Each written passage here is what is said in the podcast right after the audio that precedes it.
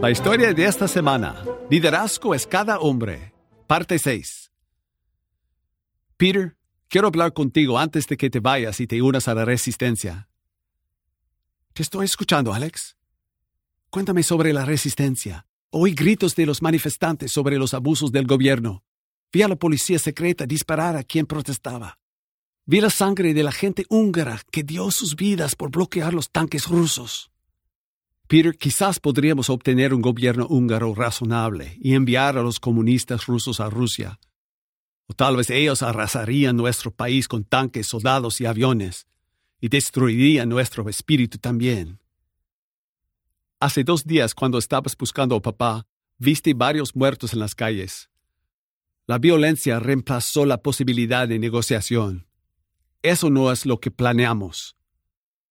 ¿Qué quieres decir, Alex, cuando dices lo que planeamos. La revolución húngara inició con los estudiantes universitarios húngaros. Yo soy uno de esos estudiantes. Hace dos días, el 23 de octubre de 1956, la revolución estalló en balazos, lo cual nosotros no iniciamos. Tiempo atrás, nosotros los estudiantes y profesores nos reunimos para discutir acerca de cómo traer cambios a nuestro gobierno. Alex, qué ironía. En la misma familia, mientras yo he estado defendiendo el comunismo ruso, tú has estado activo en un movimiento estudiantil que está en contra. Sí. Alex, ¿por qué no entendí que lo que se me enseñó acerca de los beneficios del comunismo en Hungría no se igualaba a la pérdida real de nuestra libertad?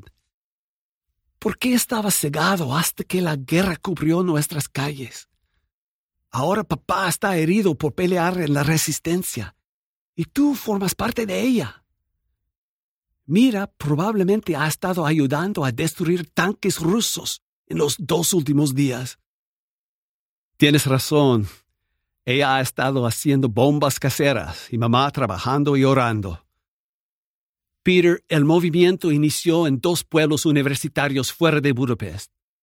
Los estudiantes pidieron al consejo que renunciara Luego ellos eligieron miembros temporales entre su gente, incluyendo estudiantes y profesores. Los estudiantes dirigieron el movimiento con consejo de los profesores. Mientras esto pasaba, los trabajadores de fábrica tomaron acciones similares. Los adultos estaban sorprendidos de que muchos de los estudiantes que habían sido educados en el sistema comunista rechazaron cómo éste funcionaba en Hungría.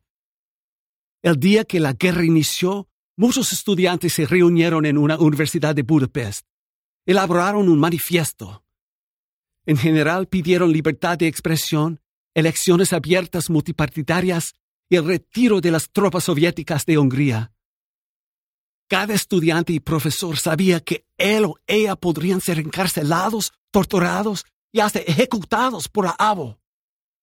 Los periódicos se negaron a publicar el manifiesto pero una imprenta simpatizante les permitió que fuera copiado. Al día siguiente, el 23 de octubre de 1956, pegaron copias del manifiesto en árboles y postes a lo largo de Budapest. Miles de ellos iniciaron una marcha a los edificios del Parlamento. Algunos estudiantes manejaron camionetas gritando en los altavoces para anunciar el manifiesto y marcha. Mucha gente, desde los soldados, trabajadores de fábrica, trabajadores de oficina y gente de otros pueblos cercanos se unieron a ellos. Demostraciones también empezaron en otros lugares de la ciudad. Peter, tú observa, la pelea continúa y nosotros dos estaremos en la resistencia.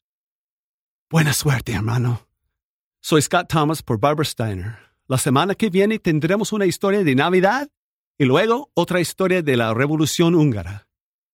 Únete a gente de 144 países quienes siguen thisweekstory.com.